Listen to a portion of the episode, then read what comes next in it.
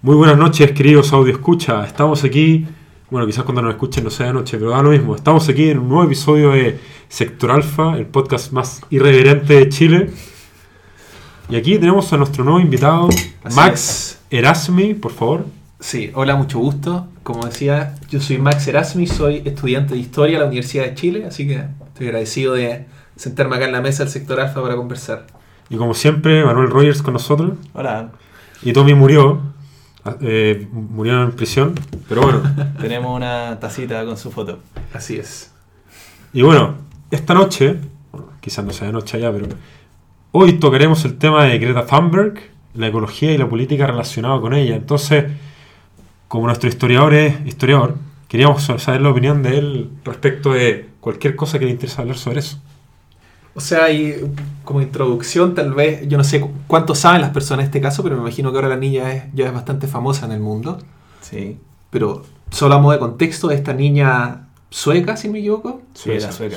que tiene 16 años, tiene algún, algún tipo de Asperger, tengo entendido, y es activista, fundó el Fridays for Future y es esta activista hiper famosa. Yo en principio la encuentro positiva, honestamente. Mm, Hay muchas cosas que se le pueden criticar y, y legítimamente me, me parece que el tema del calentamiento global es importante y ella representa uno de, la- de los frentes que ha instalado el tema, nos tiene hablando del tema y eso, más allá de lo que uno pueda opinar, a mí me parece que es positivo. de hecho, o sea, yo coincido harto.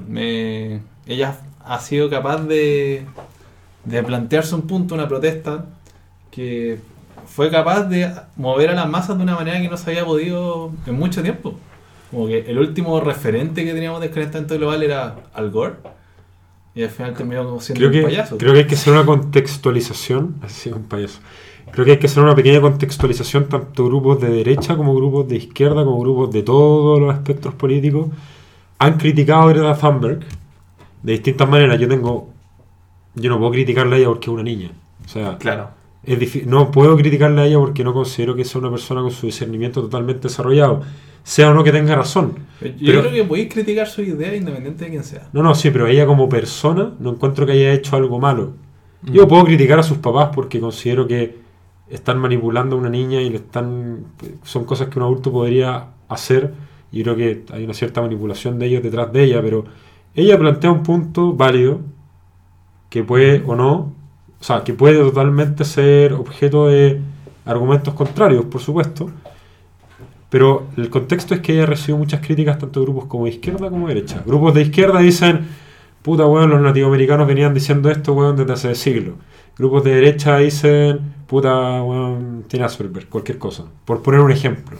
Es parte del complot de la ONU. Es, es parte, claro, del complot de la ONU, De la agenda globalista. la Sí, agenda sí. globalista, sí. A mí me ha tocado ver ese, ese tipo de argumentación. Pero tal vez que, el- que la critiquen de todos lados no es necesariamente un, un señal de que algo está mal. Hasta, hasta podría decir el hecho de que la critiquen de todos lados es porque Hace sonido.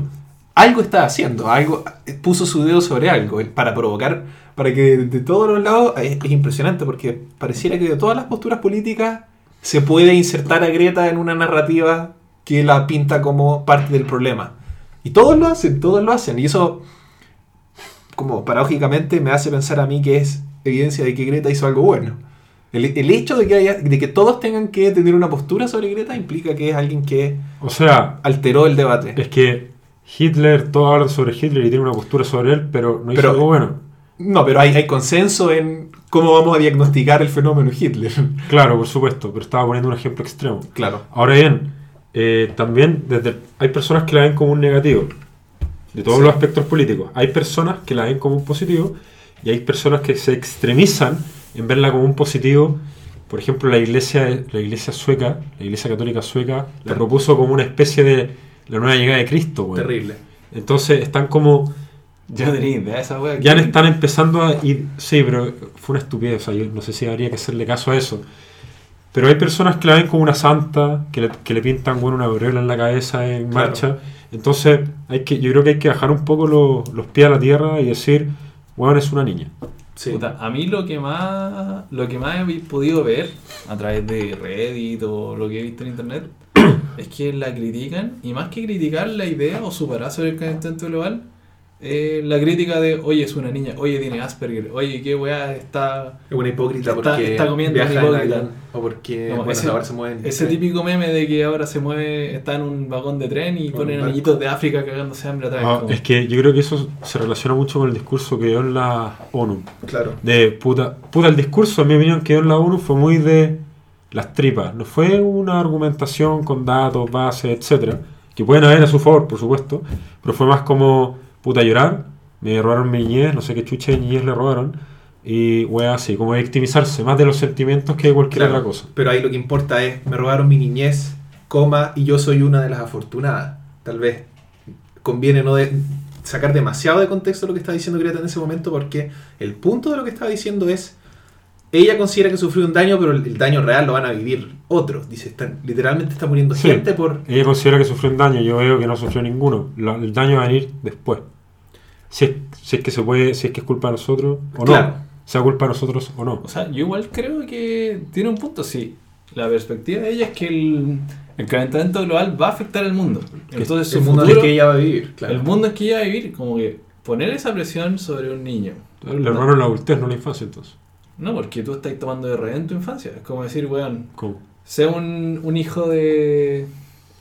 que te dicen que ah, va a estallar la guerra, no sé, pues en 20 años más por el agua, ¿cachai? Claro. Y Difícilmente puede un pendejo de tiempo para 4 ser años, niño. ¿cachai? ¿Qué, ¿Qué futuro podéis ver, cachai? ¿Para qué vaya al colegio si es que temes a la- al cataclismo? Es un buen punto, pero no deja de. No, ex- no quita el hecho de que su discurso fue más que nada sentimentalismo. Sí. Es un punto que ella tiene que es válido, pero su discurso no fueron argumentos, no fue para un debate, fue un discurso más bien como político. Claro, porque no necesariamente Greta tiene que jugar ese rol. Así es por lo menos como lo interpreto yo y como le es la forma de aterrizarla y de, y de contener un poco las expectativas con que rodean a su imagen. Tratarla como la segunda venida de Cristo es, es una locura. Realmente es una locura Y- y, no, se- no le hace ningún favor al movimiento pro ecológico. Ahora, creer también que ella va a poder tener argumentos sólidos siendo una niña de 16 años y que te pueda explicar a fondo la situación, Sí, no. no va a ocurrir tampoco. Si ¿El acá hay que tema? escuchar a los científicos que... Ya, el tema es que precisamente pasa eso. pues. Claro, que no los científicos científicos. no se les han escuchado y los científicos vienen diciendo esta weá de secaleta. Tú veí, no sé, por los informes de Epson de los 80 y sabían, predijeron esta weá. Predijeron el Sí, sí, el, el clima está cambiando, sea la razón que una sea. petrolera dijo, weón, esta weá va a pasar. Ya, pero vamos a ganar más plata que la chucha entre medio si no publicamos esta weá. Ahora, ojo que el clima en la historia de la humanidad, dentro de la historia de la humanidad, siempre ha cambiado.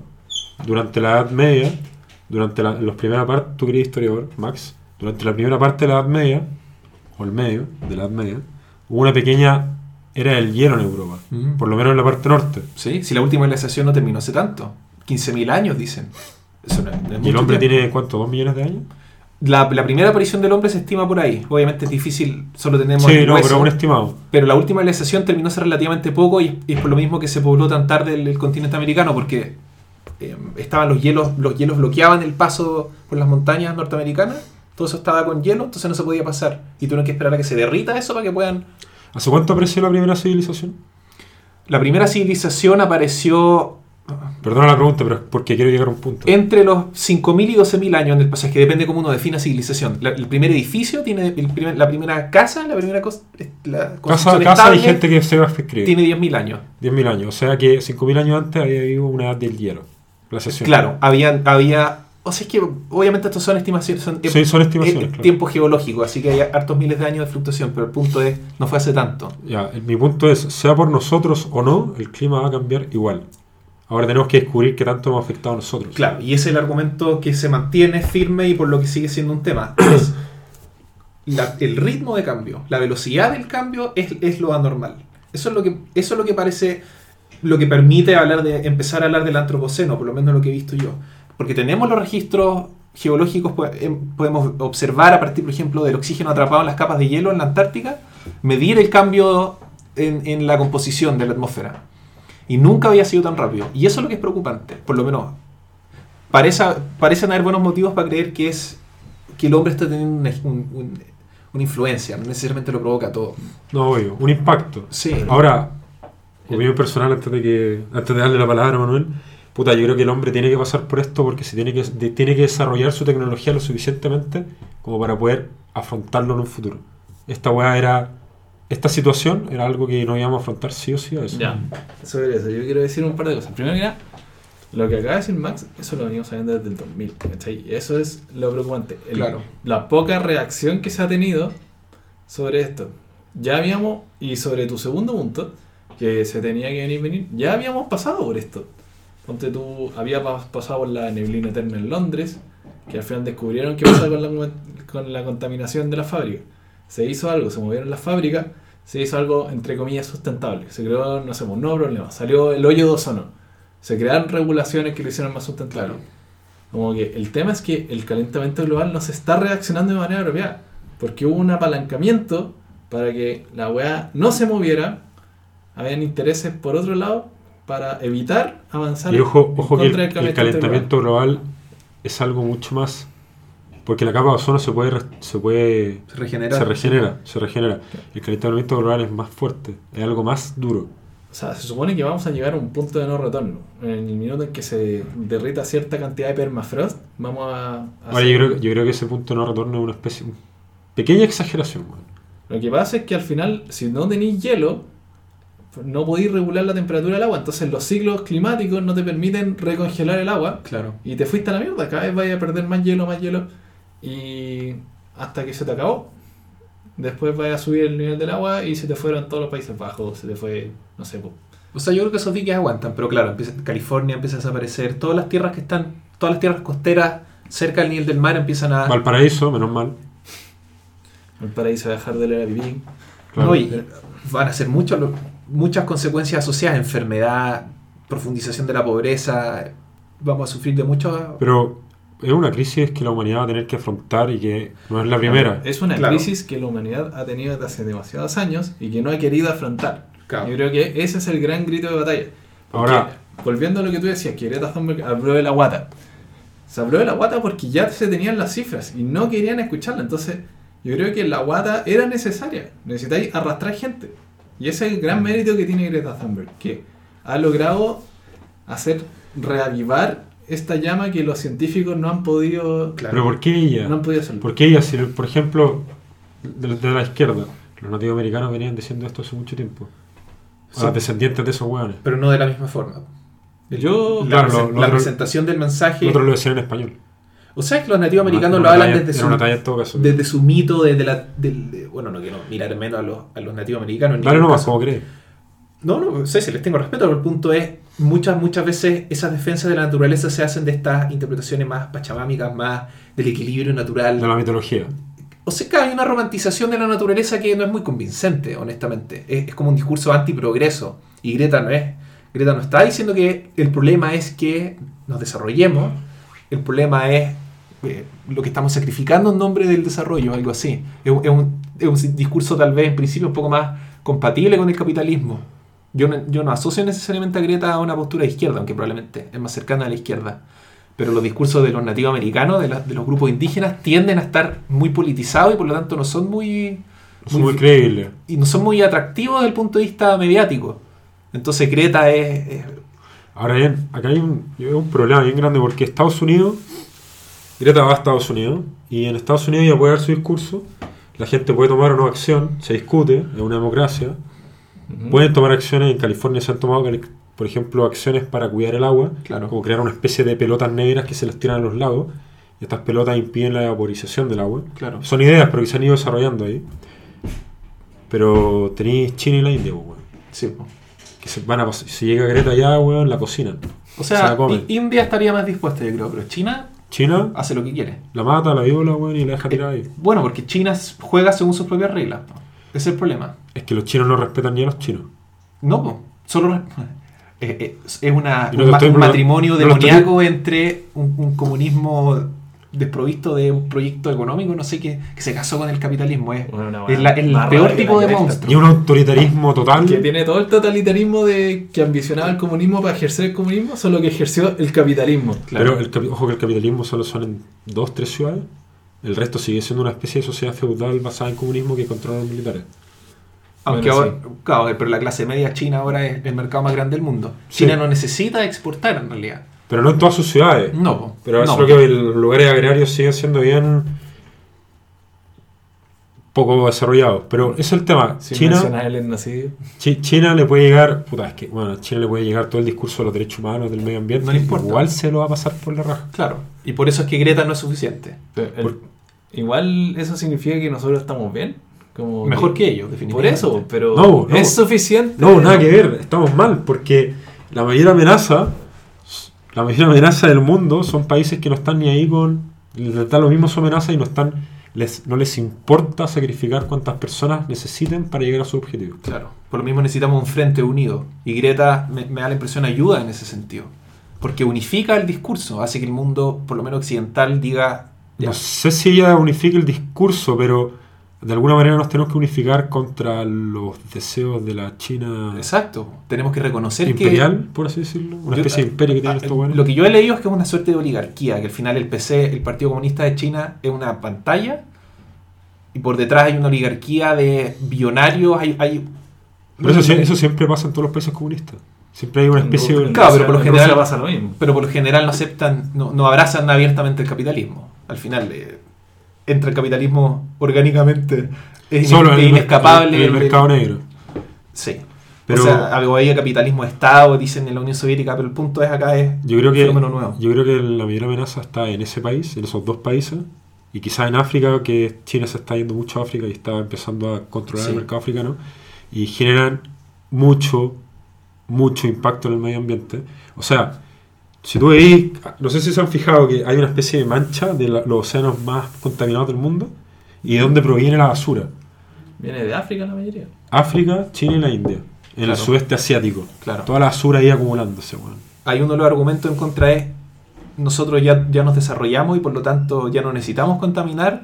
Entonces Claro. estamos criticando países que están en- de desarrollando desarrollo. su economía. que necesitan pasar por lo que nosotros pasamos para ellos. Es poder- inevitable contaminar cuando estáis levantando una economía industrial. Es un argumento muy válido, Claro. pero... Pero de- igual tiene, tiene algunas debilidades. El- de partida no vi- estamos en el siglo XXI, no en el siglo XIX. O sea, Sí, que lo, lo- lo que sea que hubo en el siglo XIX, por destructivo que haya sido, no quiere decir que ahora tenéis derecho a hacer lo mismo porque el que vino antes que ti lo hizo. Eh, Pero, ¿cómo, no, ¿cómo ellos no van a tener derecho a contaminar todo lo que quieran? O sea, ¿cómo nosotros les podemos decir a ellos y podemos impedir que contaminen todo lo que el quieran? caso de Bolsonaro, te monta quemando el Amazonas. Yo creo que ya ni O sea, siquiera lo niegan.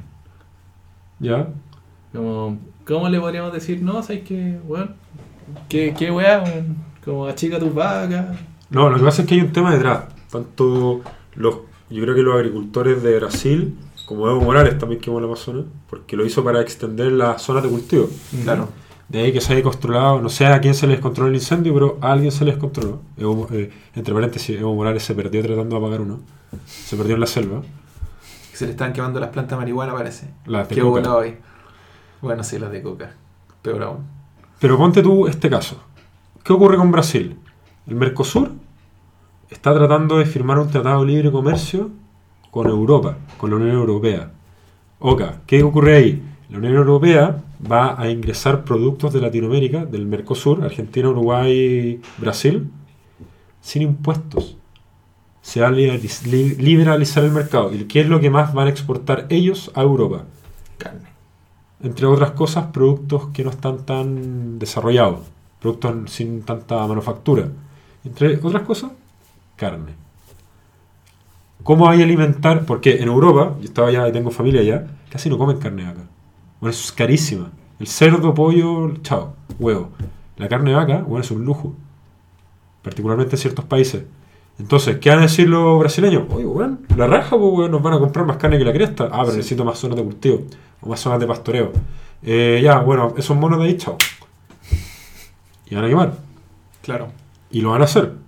¿Por qué? Porque el mercado se lo exige. Los europeos van a decir, voy a comer más. Oye, el medio ambiente, ya, pero bueno, quiero un poquito de carne. Claro. ¿Cachai? Tal vez ahí está uno de los puntos, de- tal vez el punto de tensión que está al fondo de todo esto, por lo menos político, y tiene que ver con las exigencias del mercado, lo que estás diciendo tú. Yo, personalmente, yo me defino políticamente de izquierda por precisamente porque tengo un problema con estas dinámicas, estas pautas de explotación Somos muy diferentes yo y Max. O sea, es que yo no tengo ningún problema con el capitalismo, no tengo ningún problema con el libre mercado, pero sí tengo un problema con el, el corp- corporativismo extractivista, sí tengo un problema con el capital global, sí tengo un problema con el sacrificio de todo ante el altar de la maximización de las utilidades. Es que el tema son los consumidores. Es que es fácil desplazar la, la- es fácil decir que es culpa del consumidor y, y obviamente es parte de la respuesta. Pero no podemos negar que hay una junta de accionistas demandando incrementos de sus cuotas. Quizás no los junta accionistas, simplemente el, el weón que es dueño del campo que quiere poner más vacas porque se las van a comprar, le van a comprar la carne. ¿cachai? Claro. Pero- Eh, puede ser una o varias personas. No podéis como no podéis subestimar la capacidad que tienen las industrias de crear la necesidad. Sí. Ahora, pero, a ver, tranqui ahí. O sea, pongamos en el siguiente escenario. Tampoco podemos subestimar la capacidad que tiene el consumidor de influir en el mercado. Porque influye, es el ente que influye en el mercado. Si es él el que compra. Puta, yo, no- yo podría tener una fábrica, y- una fábrica de caca y no me la van a comprar, ¿cachai? Claro. Yo tendría que tener un muy buen marketing para que me lo compren. Pero Igual, aún así. pero Sí. bueno, el poder del marketing es increíble. Y más encima yo controlo mi cadena de producción. Yo como dueño de la empresa, como dueño de las industrias, industrias yo decido cuánto le pago a mi empleado. Por supuesto. Ya, pues yo decido el trato que reciben las vacas. y eso quiere decir que hay... Eso quiere decir que hay una serie de decisiones que toma cada, cada mega empresario. A mí no me gusta hablar de los empresarios en general, porque la mayoría de los empresarios son pequeños y medianos empresarios, especialmente en este país. Pero hablando de ese 1%, ese... Yo creo que el, el- el tema principal está en influenciar al consumidor final. Si el consumidor final no consume tanta carne, el Pero- productor brasileño no se va a ver incentivado. Y si no, si queréis proteger el medio ambiente ahí en, en Brasil y en Amazonas, puta, córtate el, el Tratado de Libre Comercio. De nuevo, partí de una falacia de que asumir que está todo balanceado. Si no, tú decías no, no ahora. estoy diciendo que está todo balanceado. y- no, pero que si tú decías ahora, no, pero es que hay que influir al consumidor. Bueno, es que el- puede, puede. Ese 1% nos tiene de los cocos, weón. Tienen todo el poder para como cambiar la educación, cambiar toda esa cuestión para apuntar a cierto lado.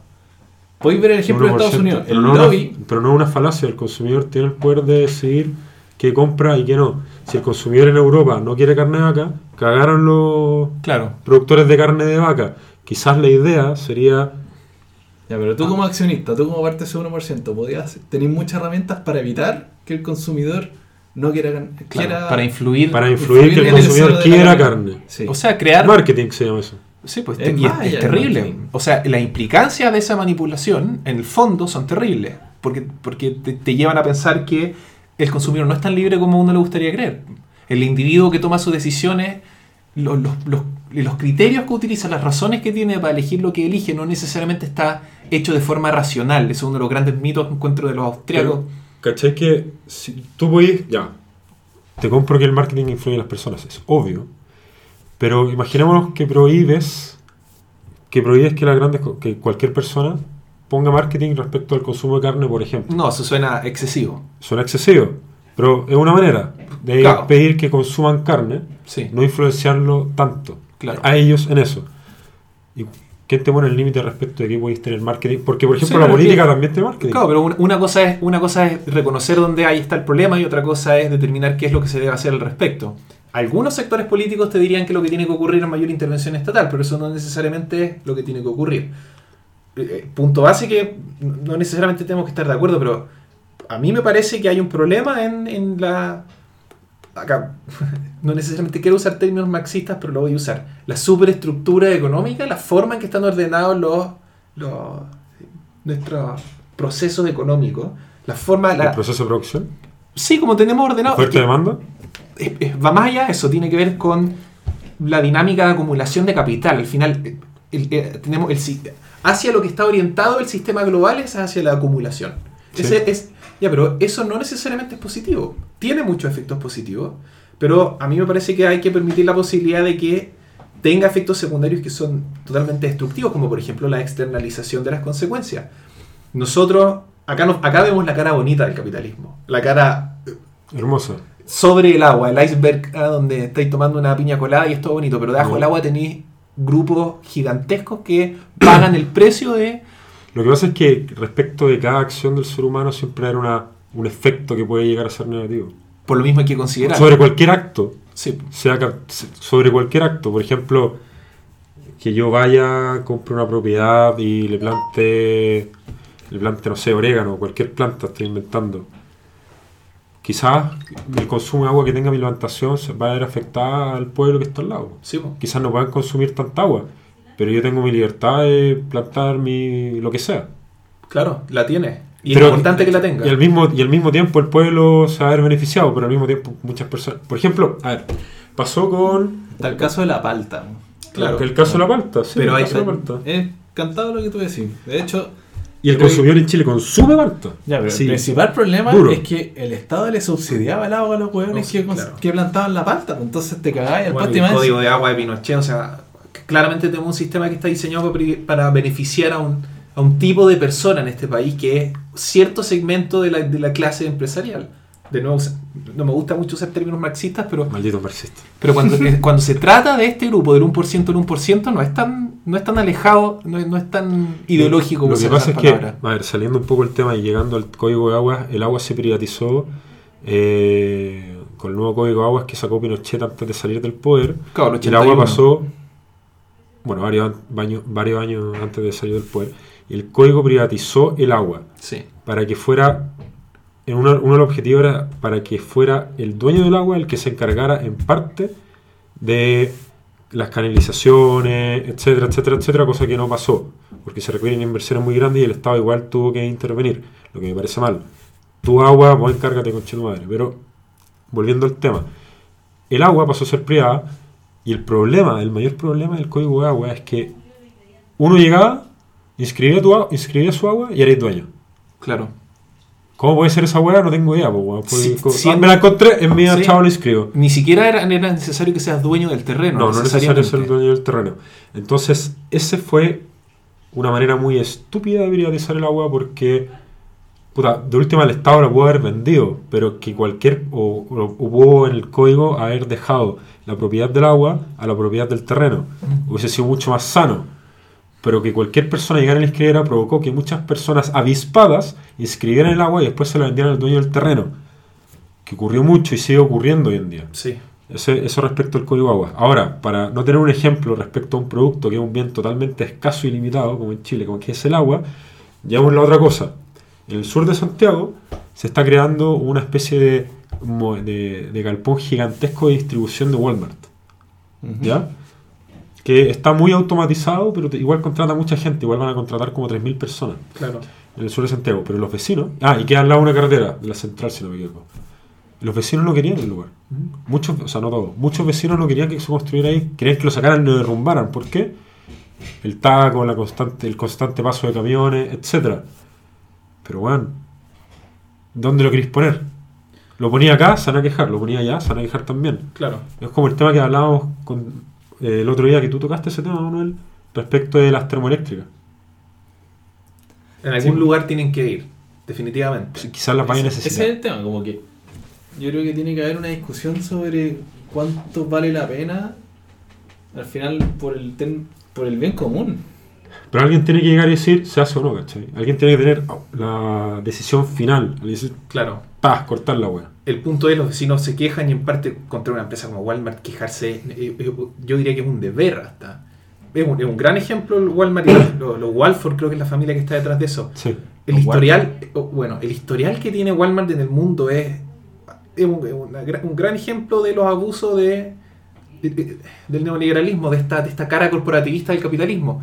Una de sus Walmart prácticas, Y me pagaban 100 lucas. Maldito corporativista. o sea, una de las prácticas que tenían cuando entraban en países en vía de desarrollo, creo que lo hicieron en México, en Guatemala, ponían su supermercado, estaba toda la competencia local, que eran locales Sí, sí, chicos, y entonces le bajaban todos los precios a sus productos, se iban a pérdida. No hay tan lejos, en Chile es la misma wea. Bueno, pero el punto, bueno, en Chile ya entraron a competir con supermercados instalados y ya grandes cadenas, por lo tanto no, no había mucho espacio para... No, pero hacer Jumbo, por ejemplo, hizo eso.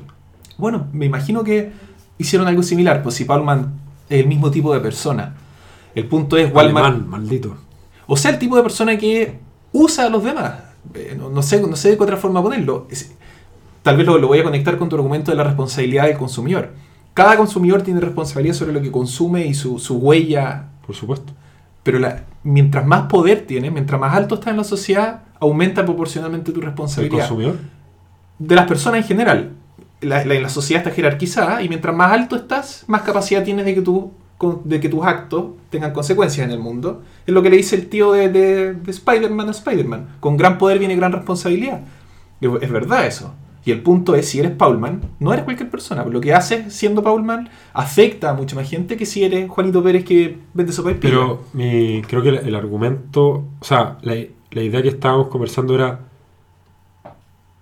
¿a quién se le hace caso cuando uno toma una decisión? ¿A quién se debe escuchar cómo tomas una decisión? Si siempre van a haber personas en contra y al final cualquier pero- decisión que tomé va a provocar un efecto positivo quizás y uno negativo quizás. Claro. Entonces, Pero- por ello creo que da la discusión respecto al medio ambiente. Por lo, tanto, por lo mismo es que hay que tener cuidado. Sí, pues lo que pasa es que la gente que tiene más poder de decisión, como dice Max, tiene unos intereses no alineados con el interés Exacto. común. Están Al pensando en sus quieren- propios Quieren intereses. ganar plata. Por supuesto. ¿Cachai? Podéis tener un galpón, este lugar es más barato, me van a huear menos porque la gente tiene menos capacidad de invocar Sí. a la prensa. Y el carajo con los vecinos. Y Pero yo- la- lo instalo ahí, ¿cachai? Yo ni cagando lo veo como algo malo porque mis intereses particulares ni cagando necesariamente se van a alinear con los de la comunidad. Por ejemplo, yo quiero puta andar en pelota en mi casa. Y tengo. Y tengo. Tengo todo el ventanal abierto, sí. Y Claro. los vecinos me ven. Pero bueno, yo estoy en mi propiedad y me ven los niños de los vecinos. Y. Estoy en mi propiedad, hago lo que quiero y estoy weón, en pelota en mi casa. Ni cagando esa línea con, la, con el pensamiento de la comunidad ni los deseos de ellos, porque no me quieren ver en pelota. Y menos que sus hijos me ven en pelota. Claro. Pero ¿por qué yo no podría estar en pelota en mi casa? Si estoy afectando gente, obviamente. Pero estoy dentro de lo que se consideraría mi hogar. O sea, no lo que se consideraría de mi hogar y mi propiedad. ¿Cachai? Hay un, hay un, hay un conflicto. Hay un Sí, pero conflicto. Extremiza ese argumento. Tienes derecho a matar a otro. Es que a ella le está afectando. Eh, pero reconoces tú mismo que hay una diferencia entre que te vean tus genitales y el otro es hacerle daño físico a otra persona. Claro, ahí hay que ver dónde se pone la línea. po. Hay una línea, claramente la hay. Legalmente hay una línea. Legalmente. Y moralmente, que es la línea que a mí más me importa, porque la defensa de los empresarios de Petorca es lo que yo estoy haciendo es legal. Cuando le preguntaban si lo que estaba haciendo estaba bien, le estaban apelando a su, a su conciencia, no a su conocimiento del, del- del código de. Pero penal. la moralidad, esa weá de. O sea, perdón, eso, ese tema de imponer tu moralidad a otro. Eso es lo que hacemos cuando prohibimos el asesinato. Sí, Es Pero eso, es- eso es distinto, eso es o sea, me parece diferente porque ya estáis afectando un derecho a otra persona. En cambio, la moralidad va más allá de lo legal. Sí, lo legal se funda en lo moral. Sí, pero hay, hay ciertas moralidades que van más allá de lo legal, que Claro. siempre va a pasar. Sí. Por ejemplo, el aborto, lo de Petorca, etcétera. O sea, lo de Petorca es- está más cerca de la línea tal vez que el aborto, pero sí, Claro. entiendo tu punto. Que lo moral, las personas tienen distintas percepciones de lo que es moral o amoral, pasado el tema de lo legal.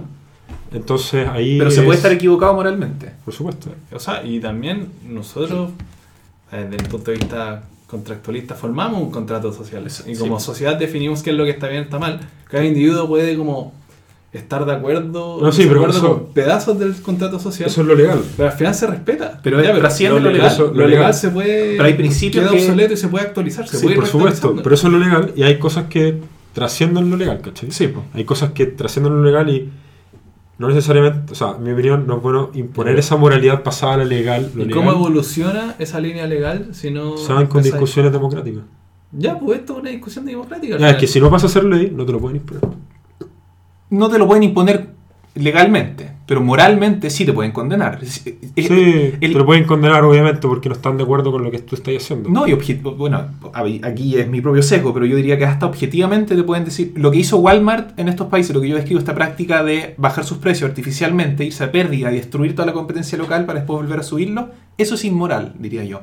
No, no, no estaba prohibido, pero eso no quiere decir que deberían haberlo hecho, eso no quiere decir que cada una de las personas que participó en tomar una decisión es moralmente responsable por haberle hecho daño concreto a personas reales.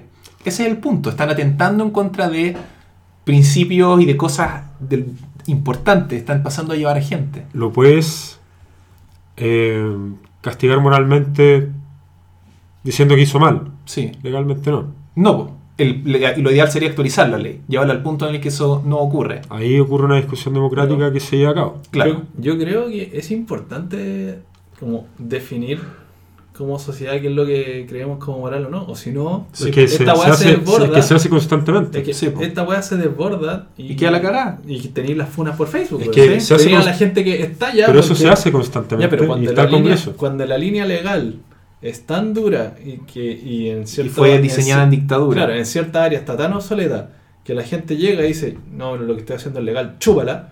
Al final empieza este juicio, el juicio popular. Sí. Como, oye, ahora Walmart me hizo no sé qué wea, vayan a funarlo y les van a tirar hueá a estos weones. Sí. Como, si no voy actualizando y alineando la- lo que es legal como, con lo que la sociedad va definiendo como moral, vaya a tener algo como paralelo a lo legal. Sí. Tener, tener la- siempre, siempre existe eso. Sí, pero se te descontrola. especialmente hoy día. Es que no puedes tenerlo controlado. Porque las personas dentro de su libertad van a actuar hueonamente. Por lástima no lo podéis controlar, porque las personas son libres de actuar como pero hay periodos donde está Hay mucho periodos, más sí. agitado que todos. Y son consecuencias Sí. de disonancia entre lo que es legal y lo que la gente cree como Claro. moral. el tipo de cultura en el que vives. Si el sistema del mundo tiene en el fondo como principio fundamental la acumulación, eso va a desestabilizar.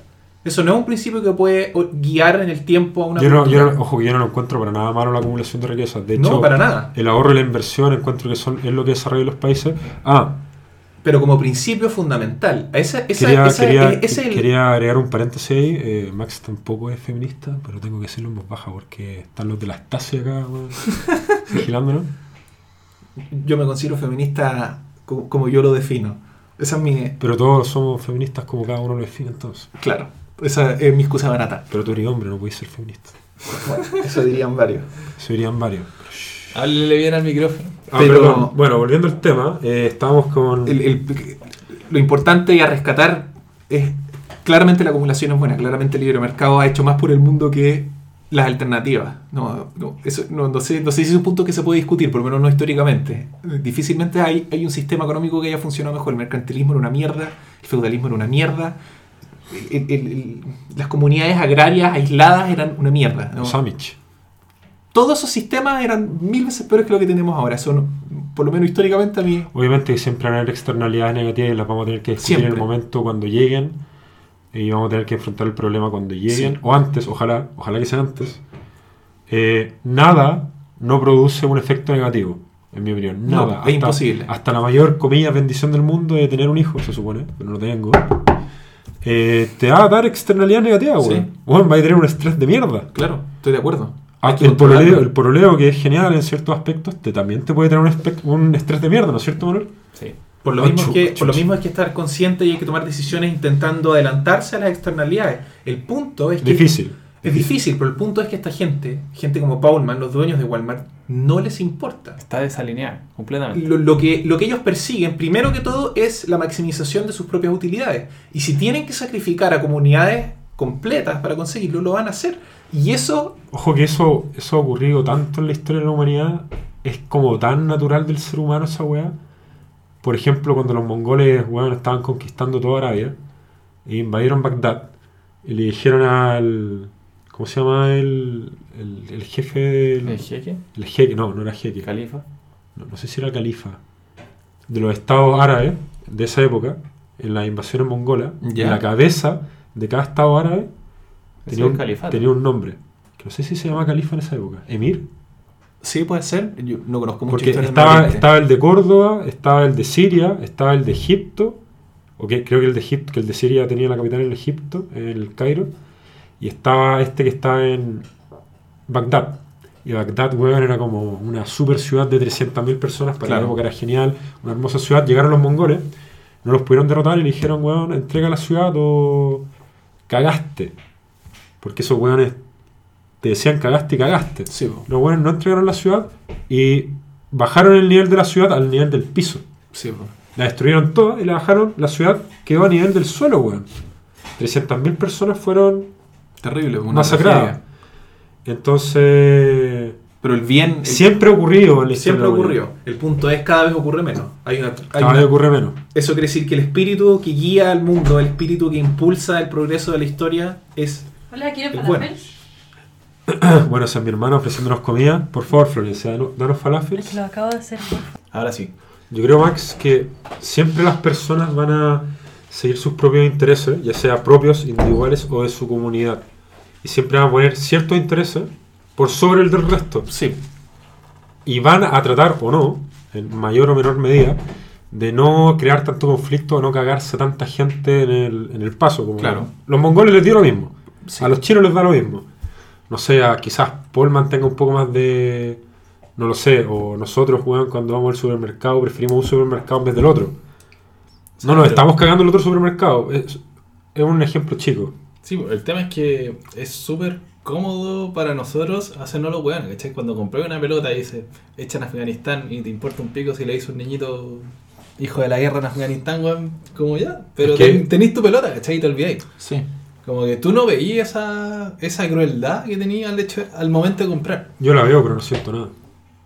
Bueno, es, en, Sorry. Es No, fácil hacerse ciego, ¿cachai? no, y en parte tiene que ver con que no estamos hechos para sentir por gente que vive a millones de, a No. miles de kilómetros y que nunca vaya a conocer en tu vida. Pero eso es parte de lo que se aprovechan estos. De nuevo, es otra de las formas en que se puede criticar el, el capitalismo corporativista, porque ellos saben, entienden de psicología, no, no hay gente estúpida. Que yo creo que más que el capitalismo o cualquier ideología, yo creo que es un tema de la... más que el capitalismo, un tema de ideología, cualquier tema de ideología o lo que sea, o sistema económico, yo creo que es un tema de las personas. Yo creo que es un tema del ser humano y cómo está formado cada persona, ¿cachai? Es un tema de enseñanza. Es un tema de- en parte de enseñanza, Eh, yo creo que va más por ahí que... pero puede cambiar. Sabemos que Sí, cambia. por supuesto. Eso quiere decir que no es. No, no- cómo ha sido siempre, no, no te dice que necesariamente tiene que seguir siempre así. Sea, a lo que veis que no, no creo que esté ligado a un sistema particular, sino que yo creo que está ligado a que ciertas personas son así por X motivo, ¿cachai? Claro, y ciertos sistemas encajan mejor con. eh, fomentan más. hacen que se potencien los aspectos oscuros o negativos de su personalidad. Si tú eres egoísta y el sistema recompensa el egoísmo, entonces sí puedes atribuirle cierta parte de la culpa al sistema. Por ejemplo, yendo al otro extremo del espectro político, y quizás económico, más o menos, en China, los chinos en Hong Kong se los van a estar, se lo están pasando por la raja. Terrible. Terrible, pero los chinos ven desde su punto de vista que están haciendo lo correcto para su país. Claro, y están equivocados. Están equivocados. No es un- no es un tema en de diferencia de opinión. En nuestra percepción están equivocados. En la percepción de ellos, bueno, están actuando genial. pues. Pero sabemos que nosotros tenemos la razón. Puta. No es, no es una diferencia arbitraria. Pasa lo mismo, Monte tú, con lo mismo que habíamos discutido en podcast pasado, que era la matanza de los uigur. O la, Sobre la relación- extracción de sus órganos ahora. Ahora le, están robando- weón, le roban los órganos. La weá que dijimos en talla, la weá que dijimos en talla, lo están aplicando. Como, Son unos visionarios. Las listas de espera en China son menos de dos semanas si necesitas un órgano. Oye, tráeme tres corazones, ya espérate. A ver, ¿cuál está? Ya, Sí. ya, todos tienen 18, ya, pa, pa, pa, pa. Corazón. Ni siquiera, ni siquiera, sin embarazo, vivo. Sí, weón. Lo abren Es nomás. que necesitan ¿Qué? que estén vivos. ¿Qué? Necesitan Vivo, que te esté abren vivo. y te sacan el órgano. Su anestesia por lo menos, ¿no? O sea, yo creo, Bueno, para que no corráis. Ojalá. No, muy caro, weón. Qué anestesia. No, pues, chaval, Tal vez para no estresar el órgano, no se llene de cortisona, no sé, weón. Concha su madre. Sí, de hecho, Bueno. creo que no podéis poner tanta anestesia porque necesitáis la irrigación sanguínea, toda esta weá bien. Bueno, es una weá inhumana a cagar. Es, es una distopía. Bueno, es una weá que China es parte del problema, no- en esta más que sociedad, nosotros. En esta sociedad no se le hace ni a los animales esa weá. No, po. Ni a los perros les sacáis los órganos vivos. y por eso es tan importante Cacha que- defender lo que está bien. Cacha que mm, nosotros tenemos una. Yo tengo. Bueno, quizás no, no es amiga de Manuel, no- Manuel no la conoce, pero tenemos una amiga china. Ella no va a escuchar el podcast, así que da lo mismo que lo diga. Pero es increíble la distopia que ellos viven en China y es Ujú. increíble que la traigan acá. Porque ella, como trabajadora china, que trabaja en una especie de empresa acá, que se relaciona también con la embajada, ella vive en una distopia en Chile. Ella se tuvo que comprar un celular chileno para que no escucharan sus llamadas desde el celular chino. Y cuando quiso hablar, comillas, mal de chino, porque en verdad no habló mal de China, sino que contó como la historia, como se la contaba ella como la conocía ella, dejó el celular en mi terraza, weón. Cerró todas las puertas y ahí se puso a hablar acá. Bien Ese hecho. nivel, ese nivel de psicoseo es impresionante. Sí. Es 1984 en, Bueno, pero- otro país. Pero eso entonces, eso te da evidencia de que en China son seres humanos igual. Lo distinto ahí es la cultura, es el sistema en el que viven. de hecho, esta Y está haciendo toda la diferencia. eso. De hecho, esta mina es libertaria, pero no se da cuenta. Onda, cero impuestos y toda la weá, pero ella no se da cuenta porque nunca le enseñaron que era eso, nunca escuchó Claro. que era eso, no tiene idea. Y bueno, nos me ha contado sus buenas anécdotas de China que son impresionantes, dan miedo. Porque, weón, es nuestro principal socio comercial. Sí. Y Y ojalá que nunca gane ninguna guerra esos hueones. No, fue como, obviamente los nazis eran peores, pero si, si es que se va repitiendo ese patrón, son el equivalente del siglo XXI. Por lo menos en- ese es el rol que están jugando, pareciera. O sea, los nazis eran peores para nosotros porque estaban presentes en la cultura occidental. Claro, pero claramente el occidente es superior al fascismo. Eso no es, eso no es un, esa, eso no es una diferencia de opinión arbitraria, diría. No, no, sí, pero podéis decir que estos buenos estaban cerca, ¿cachai? Porque- ¿Los chinos de los, fa- de los nazis? No, no, no, que los nazis estaban cerca de la cultura occidental y por eso sentimos que son peores. Al final, si tú lo miras en términos de muertes producidas, puta Mao le vuela la raja a Stalin y a Hitler. Claro, porque Mao, o sea, De hecho, quizás los japoneses durante la Segunda Guerra Mundial le, le vuelen la raja En A los nazis. de derechos humanos. porque los japoneses en China, weón, sí, mataron una Manchuria can- dejaron la cagada. dejaron la cagada. En la matanza de Nanking. Onda, Sí. ríos llenos de sangre y de Sí. cadáveres. Entonces, Como jugaban a tirar bayonetas, o sea, guaguas con bayoneta. sí, quizás lo quizás sea un tema de los asiáticos, no sé, weón. Quizás los mongoles penetraron mucho en su cultura. O sea, definitivamente hay diferencias culturales. Eh, Los derechos humanos han penetrado con dificultad en, en Asia. En Japón, por ejemplo, él tiene un problema de abuso doméstico. Los roles de género que tienen los tienen casi, casi que tallados en piedra. Por algo son el país que más pornografía produce del mundo porque se reprimen demasiado y las mujeres no tienen mucho derecho a decir que están siendo abusadas. Con No, sí, es, es terrible. Es un, es un país. El, el- el inconsciente japonés es muy pervertido y se ve en la industria de pornografía que tienen. Sí. Se ve. O sea, de hecho, como que una de las grandes victorias de las mujeres ahora es que no estuvieran obligadas a ir con tacos a la pega. Cachapo. Es como pega que está ahí de pie. Sí, po. Ahí se ven como la cultura y ese tipo de diferencias afecta. Entonces, todos los seres humanos son inherentemente en potencia egoístas. Todos los seres humanos tienen esa tendencia que los lleva hacia la destrucción, hacia el uso de los demás, pero hay cierto tipo de cultura que potencia esas cosas y otro tipo de cultura que las, las reprime o las, les, les enseña la, la alternativa mejor. Que O la orienta también. La orienta, el, el- el el- el- egoísmo- el judío cristiano, las democracias occidentales judío-cristianas son un mejor modelo que el fascismo alemán, que el, el totalitarismo chino, que la que, China de Mao, que que, los musulmanes eh, arábicos, hoy en día, que o por lo menos los, los- los- fundamentalistas, Sí. claro. Y es perfectible. Es perfectible. Yo creo que el tema es que hay muchas culturas que no admiten cambios. Es No. que sabes que tenemos que admitir una wea. Hay culturas mejores que otras. Sí. Chao. Eh, tenemos el deber de admitir eso. Tenemos el deber de admitirlo. De hecho, yo considero una, una opinión muy personal y quizás sea. eh, Manuel reciba mensajes de odio por esto, como ya ha ocurrido en otros podcasts. Yo considero la cultura mapuche original una cultura muy inferior.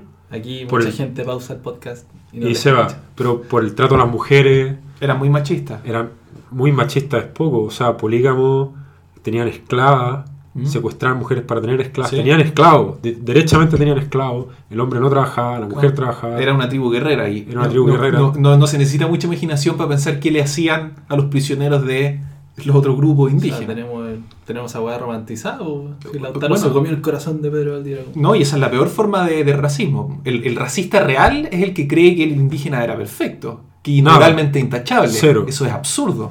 Estamos hablando de seres humanos que vivían en.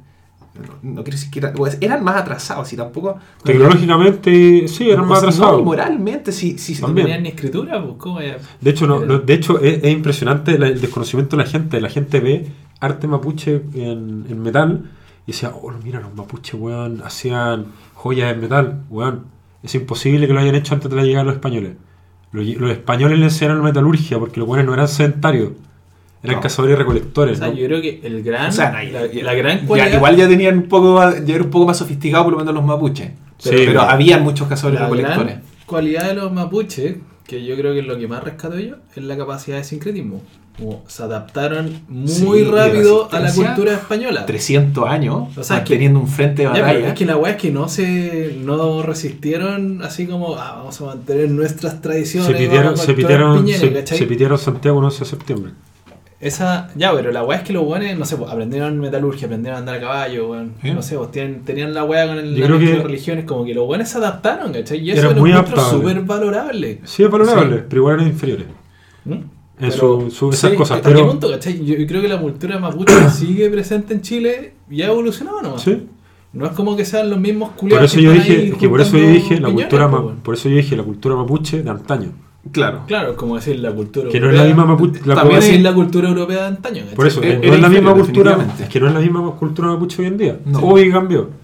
Sí, han cambiado muchas cosas, ya no son polígamos ni Sí, etcétera. o sea, el- esta idea de que el, sincretismo cultural, el cruce cultural es, como una imposición, eso es parte del, del mundo de los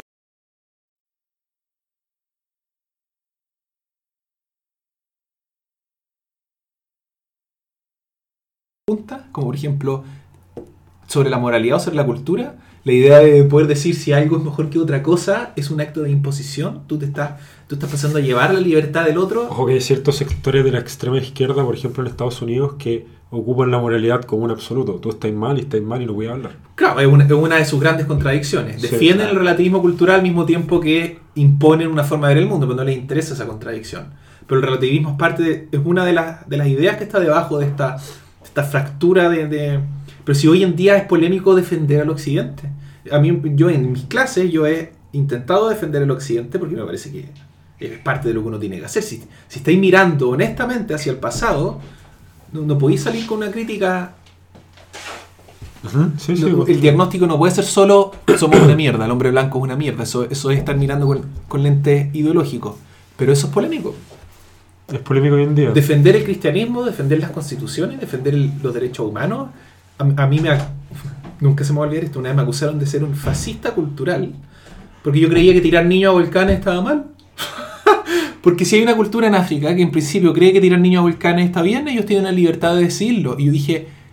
Si, si esa cultura existiera, no, si, si- si esa, si esa cultura existiera, nosotros tendríamos el deber moral de ir y detenerlo. Entrar en ese lugar y detener esa práctica. Y me dijeron fascista cultural. Pero Sé que he visto varios videos en YouTube de universidad en Estados Unidos que ocurre lo mismo, que no podéis criticar a otras personas porque eres un fascista cultural, un racista, supremacista blanco. Una, un- hay un video muy famoso de una mina en Sudáfrica, que la mina es negra, y la mina decía weas como, bueno, tenemos que aceptar la ciencia que tuvieron las civilizaciones antiguas de África. sí. Ah, lo he he, visto. he visto ese video. Que, bueno, antiguamente los chamanes en África podían llamar a los rayos y caían rayos los veo. Sí. Yo le hice llamaban que weas. po. Ay, Y, ay. y lo mandaron a callar a los weones. Sí, es un blanco racista. Sí, y uno piensa, ¿qué onda? ¿Qué, qué, qué, qué- qué mierda, cachai? Bueno, Gente educada, universidades. Universidades. Y tú estás en la Chile. Mm. Porque estáis universalizando un sistema epistemológico. Ahí sean todos sus. Tienen mil, ro- mil vueltas intelectuales que se dan para justificar esas cuestiones. Pero al final eso es lo que es. Pues son, son desviaciones de, de lo que sabemos que es cierto. A mí me han dicho que la el único motivo por el que los hombres son más fuertes que las mujeres es porque a los hombres los entrenan desde chicos. Bueno, yo tuve, una, yo tuve una discusión en esta casa. Tuve una discusión en esta casa respecto a eso.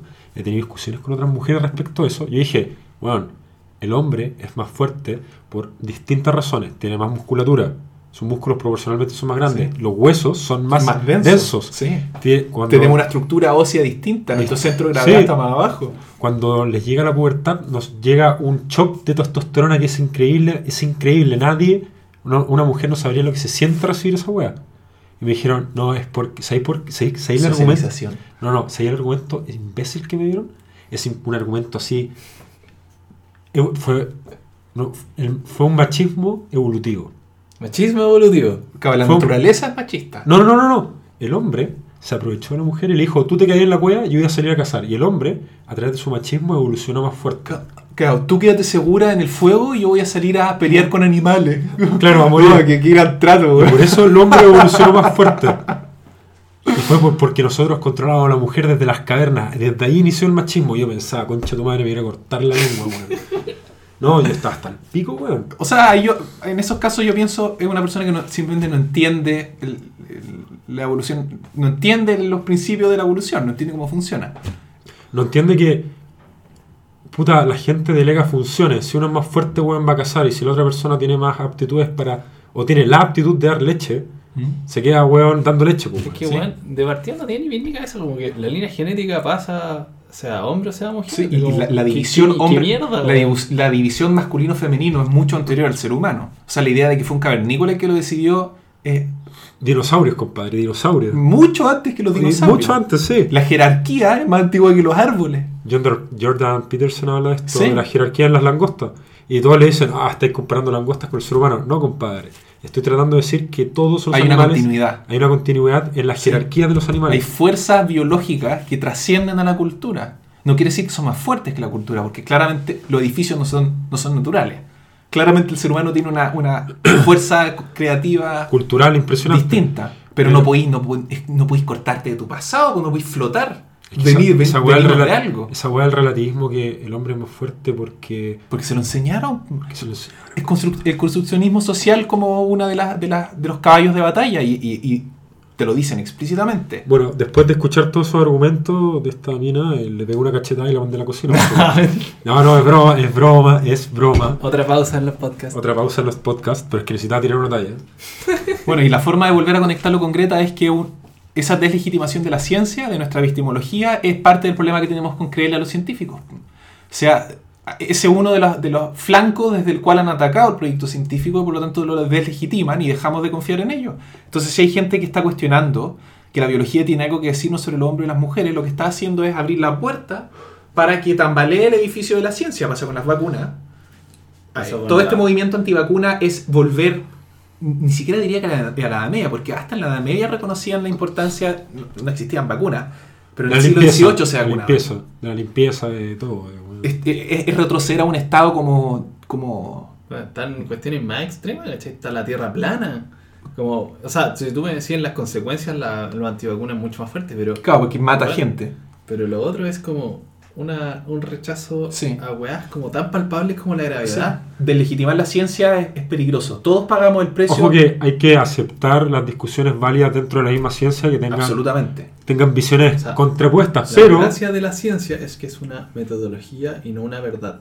Esta weá se va actualizando. Entonces te dicen, yo tengo este postulado, lo voy demostrando. Es como, ah, ya, pero tengo este contraejemplo. Claro. Va evolucionando porque Sí. no es un elemento, es una metodología y te permite evolucionar. por Claro. supuesto, mi punto es que si una persona cree en el terraplanismo, debería buscar un científico que también lo crea o que por lo menos quiera probar su punto y lo intente demostrar Bueno, y si hay no puede, hay- cago. Hay una película en Netflix que se llama Behind the Curve, el nombre es demasiado bueno, eh, que muestra a terraplanistas, entre comillas científicos, que tratan de demostrar que la Tierra es, Y no puede. es plana. No pueden. Y en el camino demuestran tres veces que es redonda y siempre tratan de darse la vuelta Porque ya- diciendo que... sí, ahí es otra cosa. es que como, no, es que, bueno, esta weá... Es que hay una los ideolo- rayos católicos, weón, y Es que hay una, ideología, claro, hay una ideología atrás. Eh, Esto lo, convers- esto lo habló, yo soy un gran fanático de Jordan Peterson, no sé si lo conocen. Max también. Sí, yo lo conocí también. en Suiza. ¿En serio? Sí. Un gran. Bueno, él hablaba de que eh, un- en un podcast con Joe Rogan le preguntaron ¿por qué crees tú que las personas están tan ideologizadas que van a defender su postura o a su grupo de personas a pesar de que estén mal? Y a pesar de que les demuestren que están mal. Como con las muertes del comunismo, no sé. Y él dice, lo que pasa es que las personas se sienten seguros de sus grupos o en sus pensamientos. Y cuando lo sacas de ahí y demuestras que está mal, se sienten inseguras, tienen miedo. Entonces imagínate que los nazis le dijeran a un nazi en, en 1943, tú estás haciendo esto, bueno, tu gente está haciendo esto, esto, esto, tú, ustedes están equivocados y están dejando la cagada. El weón va a desvalidar todo su grupo de personas y va a quedar como en pelota. Claro, no es solo, que, no solo cambiar de parecer. Implica renunciar a tus amistades, vaya a pagar un precio gigantesco, implica desprenderte de parte de tu identidad. Sí. ahí comprometido emocionalmente, has invertido energía, tiempo, de todo. Y, esa, y si esa identidad viene desde pequeño, te más duele difícil más. aún, más difícil es aún. prácticamente imposible, como pasa con los niños que han sido evangelizados, di- digamos, los que le han enseñado una verdad desde pequeño y desprenderse de ella es literalmente perder parte de quienes son. Y uno de los sesgos más famosos que tenemos es el sesgo de confirmación, la idea de que nosotros tendemos a buscar información que confirma lo que ya creemos y tendemos a ignorar información que contradice lo que ya creemos. Si al final estamos hechos, estamos hechos para convencernos de ciertas ideas y defenderlas. Ah, ese es como parte de nuestro instinto que gregario. nos permite sobrevivir. Nos hacemos comunidades porque tratamos de pensar parecido, Y, ¿cachai? y defendernos. Sí, o sí, o sea, si tu papá te dice en esos arbustos hay serpientes, el niño que se muere es el que lo cuestiona. po.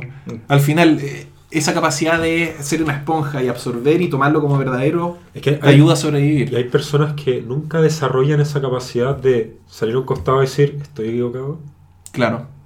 Porque es difícil, es difícil. Eso Es es, difícil. algo que te puede. Una herramienta que te pueden dar, ¿cachai? Sí, te po. dieron las herramientas. Pero hay personas que la puede tener o no, no la desarrolla, ¿cachai? Hay personas No. que no la tienen.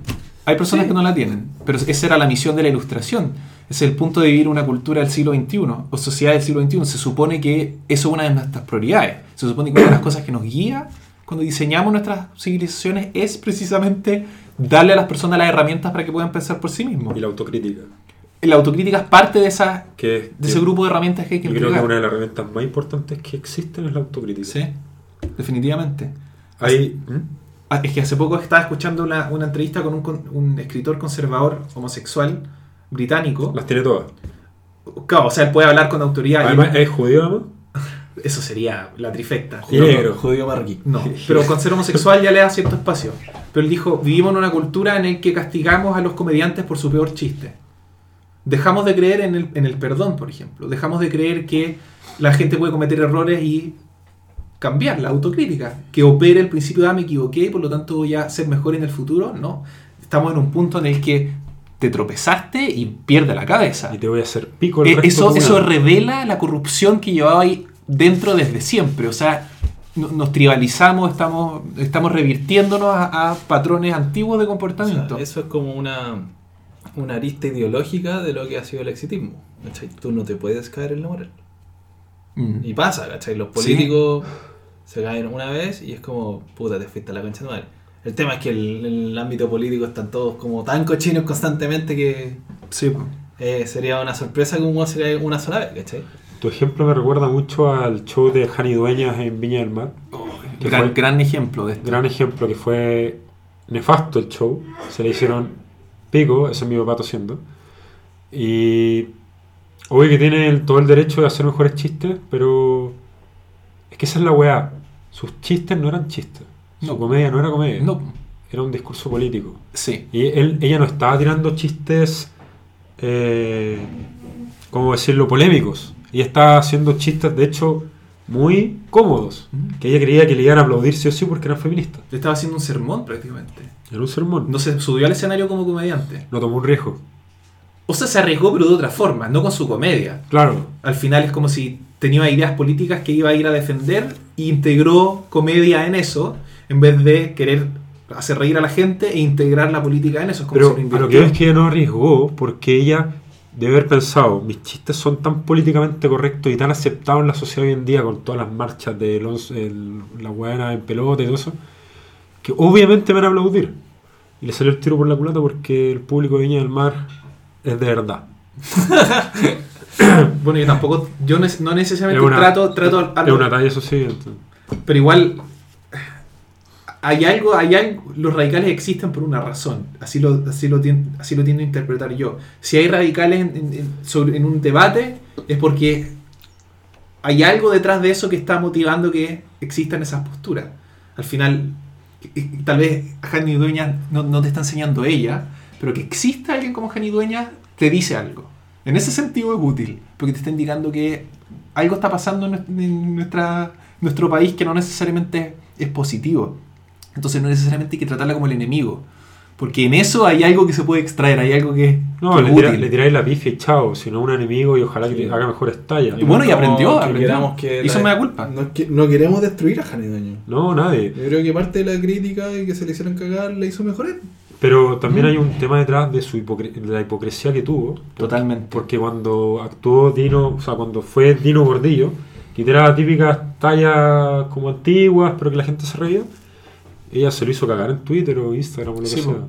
porque porque es el, es el tipo de persona que tiende a creer que la el- la comedia no puede ser no puede ser hiriente o ofensiva cuando cuando La irreverencia es parte de la comedia. hasta yo diría que es, es lo más importante de la comedia el cómico no solo hace reír por algo decían que el único que podía burlarse del rey en las cortes medievales era el payaso porque el payaso le decía la verdad, el rey lo criticaba a través de la comedia y sin perder la cabeza. po. O sea, ahí te dice que la comedia cumple una función que va mucho más allá de que la gente se ríe, sino que es una forma de hablar de temas de los que nos cuesta hablar de forma chistosa y por lo tanto lo, lo suaviza. Es como O si quizás también una forma de sacarle presión a la sociedad. Definitivamente. Los comediantes ayudan, son, son engrasantes, son, son los que están en el límite de, lo que, lo que, de lo que no podemos hablar. Entonces cumple una función y en el momento en que empezáis a castigar a tus propios comediantes, algo estás haciendo mal. Porque dejaste de entender primer- el lugar de la, de la comedia. El primer paso para que una idea se imponga es que se rían de ella. Estoy totalmente de acuerdo. Si no te puedes ríen- reír, si no te puedes reír de algo, entonces probablemente te lo estás tomando muy en serio. Mira, Primero te la ignoran, después se ríen de ella, después te la empiezan a cuestionar más seriamente, después te la pelean y finalmente te la, te la posicionaste. Por ejemplo, yo, puta, voy a decir esto. Yo siempre tiro tallas con los niños del Sename. Onda, ah, jaja, recíclenlos, conviértanlos en neumáticos, etc. Porque me parece que es muy hipócrita la postura que tiene la sociedad chilena y el Congreso, como Camila Vallejo, respecto a los niños del Sename. ¿Por qué, weón, la gente critica, llora, weón, le parece terrible lo que está pasando? ¿Deja ahí? pero lo deja ahí. Onda, si una persona cree que es tan terrible la weá, que haga algo. Porque si no, en verdad no te parece tan terrible, compadre. Porque pasa en tu propio país, pasa pocos kilómetros de tu casa. Entonces yo digo, puta, no queda más, nada más que reírse esto, pues, weón. Porque Sí. esos niños van a estar ahí. Esa, esa es la lo- cuestión, pues eso es lo que eso es lo que no entiende la gente que eso es lo que están dejando de ver cuando critican la comedia de esa forma. El punto del chiste no es que te quieres burlar de los niños. Me El punto, es una ironía, el punto es una ironía sobre la situación en la que están. Cumple, es como los chistes del holocausto. Nadie, nadie que hace un chiste con los judíos en el horno cree que eso estaba bien. no está Obviamente que no. el punto es ironizar, es, es es una, un, negro, obviamente, humor muy negro, pero en el fondo del chiste está el reconocimiento de que eso estaba mal, por eso es chistoso. O si no, no nos podríamos reír. Es que, sí, exactamente. Yo me burlo de las personas que critican todo el tema del Sename y no hacen nada y lo aceptan. Yo quizás sea también una de esas personas, pero lo aceptan así y siguen con sus vidas. Porque son hipócritas y porque la situación es muy hipócrita, porque nadie quiere que eso ocurra, pero nadie hace nada. Y si, bueno, si te encontráis en la calle, eh, muerto un niño del Sename, vayas a seguir caminando, weón. No vengamos con weá, o sea, no toda la gente, pero hasta ahora todos hemos seguido caminando con nuestras vidas y a los niños los siguen violando y los siguen matando. Y pasa acá. O sea, hace cuántos años ya pasó el informe de los niñitos de Sename. ¿Dos años? ¿Y qué reforma se hizo? Nada, se está discutiendo. Sigue, sigue, sigue en trámite. O sea, sigue- está, está en la está cámara. en- está en la cámara el, proyecto que va a modificar al Sename, lo cual es bastante positivo. Sí, pero. eh, Es, Pero- es tarde pero y probablemente es dos poco. Años, dos años filándose pendejos, po. No, si hay niños que han desaparecido, sí es terrible. Pero, Eh, pero claramente los, los- estos, estos críticos sociales, estos, los- yo no veo muchos radicales en la derecha, honestamente. El radicalismo de la derecha yo, no- son como los, no sé, los supremacistas blancos, algo así. no, hay, radicales tipo económicos que Sí, yo apoyo, pero- tipo Javier Milei, que yo estoy lo Sí. banco, pero, pero así como No, mí no me radicales. esos, pero, pero, radicales como matemos gente y la weá, en Chile no, no hay. no, tal vez con la dictadura aprendimos esa lección. Esas voces saben quedarse calladas. Igual hay apologistas de la dictadura. Existen. Claro, pero, pero no son los que están, no son los que, no son los que se- parecieran estar en el, en el- tener la altura moral. Claro. Pero no- ojo no que- están en la palestra Ojo como que, política. incluso, moral. ojo que incluso los apologistas de la dictadura reconocen las violaciones de los derechos humanos y reconocen que está mal. En Chile. Bueno, hay apologistas y apologistas. Reconocen que valió la pena. También reconocen que valió la pena. Yo, yo soy un apologista del golpe. Y lo Pero, pero el golpe no es la dictadura. El golpe no es la dictadura, pero hay personas que lo equiparan. Yo estoy totalmente de acuerdo con el golpe, no estoy totalmente de, no estoy de acuerdo con la dictadura. O sea, es más fácil justificar el golpe que justificar la dictadura, definitivamente. Tu postura fue muy DC. Mi postura fue muy ser, creo que me voy a ir a suicidar ahora, permiso. Pero el tema, el tema, bueno, volviendo a la comedia, el tema es que sí, necesitáis ese, weón, enrostrarle a la gente de alguna manera, Sí, y en la comedia es una manera que te entre. sí. Porque, weón, a nadie le importa. Nada. Weón, yo hubiese metido a los milicos al Sename. Chao. Cada hogar del Sename con milicos vigilando la weá. Punto. Hay que hacer algo concreto, weón. Pero a mí nadie me escucha. Piensa en ese gallo que iba a este matinal o este programa, bueno, no era matinal porque era muy garabatero, este programa nocturno en donde Y se burlaba de todos los que y el Copuchento. Y se burlaba de todos los buenos que están en la farándula. Uno perfectamente podría mirar eso y decir, ah, esto lo único que está haciendo es ser ofensivo, pero no, porque el gallo está, está, está funcionando como espejo en cierto sentido. Lo que está haciendo es burlarse de ciertas cosas absurdas, de los excesos de ese mundo, critica ciertas cosas que hacen ciertas personas y todos se ríen, entonces es una forma en donde están teniendo ese, ese- es parte de ese diálogo, es parte del debate, en donde de la conversación que tienen que tener sobre los excesos y Sí, los errores de sí, ese que mundo. Yo creo que lo peor que le puede haber pasado a nuestra sociedad y probablemente pase en otras sociedades es que lo hayan demandado y él haya perdido. Bueno, y tenga que sí. pagar indemnización de perjuicios por. Ya no me acuerdo. No, Sí, no, por un Guatón presidente. Fue el guatón Dalo. no, no me acuerdo quién fue. Fue una mina, creo. Ah, ya. Pero, puta, yo creo que es lo peor que le puede haber pasado a nuestra sociedad. Es algo. Pero que Cortarle la, la boca a un comediante es terrible. O sea, es- es- cuesta confiar en el que está atacando comediantes y profesores y, o sea, yo- ¿cómo, ¿cómo uno se va a aliar tan fácilmente con gente que no tiene ningún problema en destruir, así como que caigan rayos del cielo y condenen al primer tropiezo? Yo veo eso y pienso, eso me, me recuerda a la Guardia Roja en China, gente que está dispuesta a sacrificar a todos en el altar de la justicia, así, pero... ¿Sabes que yo quiero pasar un tema? Vamos a discutir un tema corto. Pero llevamos tiempo récord, hora 10 de podcast. Démosle un, un tema de máximo 15 minutos Ya, para Ya. cerrar. ya. El tema es: ¿hay un límite para la comedia? ¿Cuál es el límite de la comedia? ¿Tiene límite? ¿Hay un límite? ¿Me puedo reír de un niño con síndrome de Down?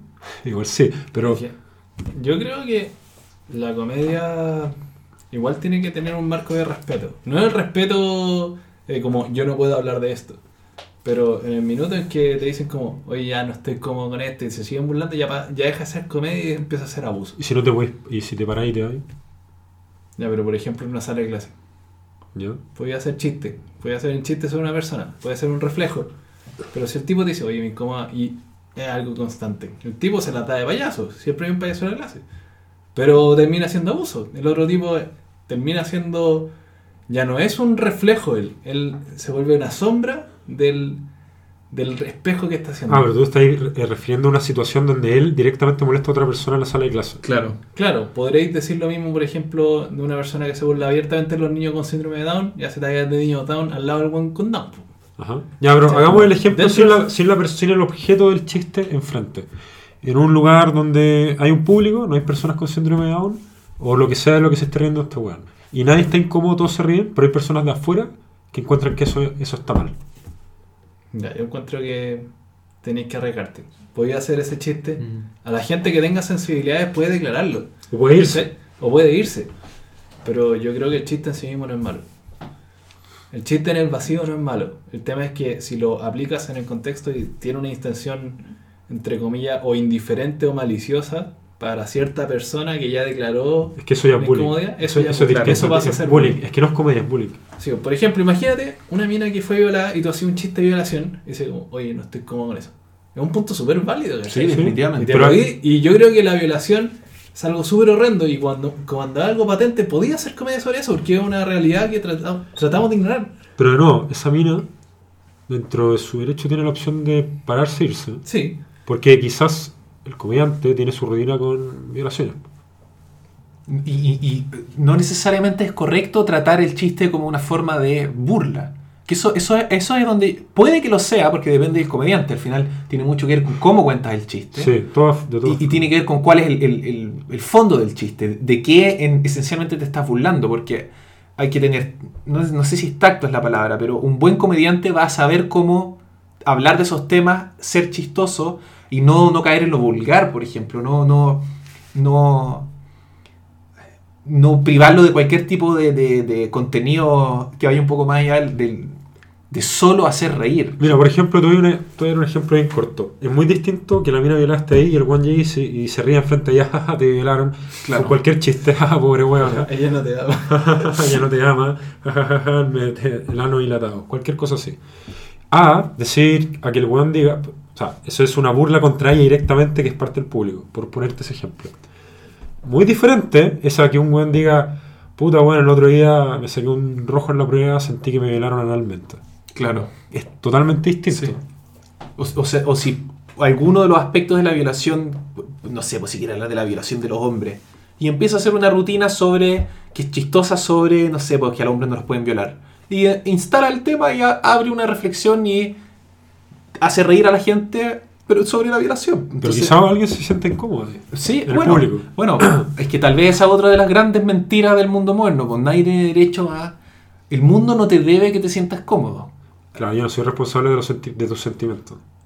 O sea, o- por lo menos de que te sientas cómodo. Si al final la expectativa de que vayas a salir al mundo y nada te va a ofender, que vives en, en- en el país de las maravillas. Los safe, las, safe casas, spaces. las casas están hechas de chocolate, que vivimos en el mundo en donde todas las esquinas tienen gomitas para que no, no te hagas daño. Piensa en los, en los espacios seguros de la universidad estadounidense. Claro, que lo único que hacen es dañar a las personas. Lo Claro. No le hacen Pero- un favor. Claro, yo creo que eso es un extremo y es muy poco sano. Pero hay puntos medios, ¿cachai? Sí, Tú podís- definitivamente. Tú podés declarar tu incomodidad y podís justificar tu incomodidad en algún punto. Sí, sí, totalmente de acuerdo. Tal vez, tal vez entendiendo el límite como censura, ahí es donde Yo no comparto la censura en la comedia. No. La persona tiene el derecho de irse y decir su incomodidad. Y si, el, y si el comediante es lo suficientemente maduro, le va a pedir perdón después, o durante, o va a parar, o va a cambiar el tema. Sí. Pero no podemos censurarlo. O Sí, sea, yo estoy completamente en contra de la censura. Pero yo pensaba en un contexto más coloquial. Imagínate Claro. un grupo de amigos. ¿cachai? Cosas que pasan, pues. Si al final, ¿cuántos shows de comedia tenéis versus los chistes de sobremesa? Es que eso ya es, eso ya es como abuso, es, como- es bullying. Es abuso, directamente. Él no trata de hacer comedia, Claro, él trata pero- de cagarse a otra persona. Pero podéis ser desatinado porque no sabíais claro. y podéis aprender, ¿cachai? Y no, no por eso estáis mal. O tu Sí. chiste fue malo, ¿cachai? Sino que es como, puta, en el contexto no se dio, mala cueva, sigue adelante. Pero Claro. si tú insistís, es como, jaja. Y. Ajá, y te se- penetraron. Claro, como. Ahí, ahí se transforma en bullying. Definitivamente, o sea, tiene que ver con, con el contexto, con cómo uno lo dice, con la intención con la que uno lo dice. Si lo que quiere es hacer sentir mal a la otra persona, tal vez estoy usando la comedia para otro fin que hacer reír.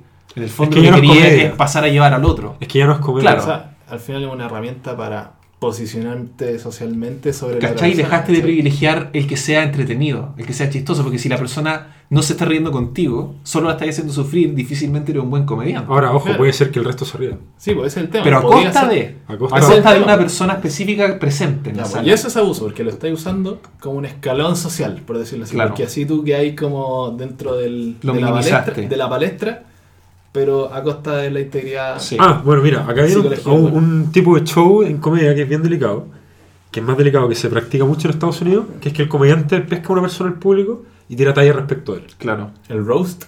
Una wea así. Pero pesca gente random del público que no conoce y lo le hace esa wea. Eso es más delicado, ¿cachai? Entonces, Claro, ahí hay esa que gente tener- igual sabe a lo que va. Sí, sabe lo que va, sabe qué se trata el show. Entonces hay que tener más tino ahí también. Sí, Como y comediante. sabéis que te van a ir a hacer pedazos. O sea, si, si te vas a poner a llorar en el escenario, Hay que ¿a qué fuiste? Es como ir a un concierto de metal y de repente te agarran a combo en el moch. ¿Qué hacías ahí? O es como, no sé, vais y series negro, judío, gay y asiático, o que te van a huear al mismo tiempo.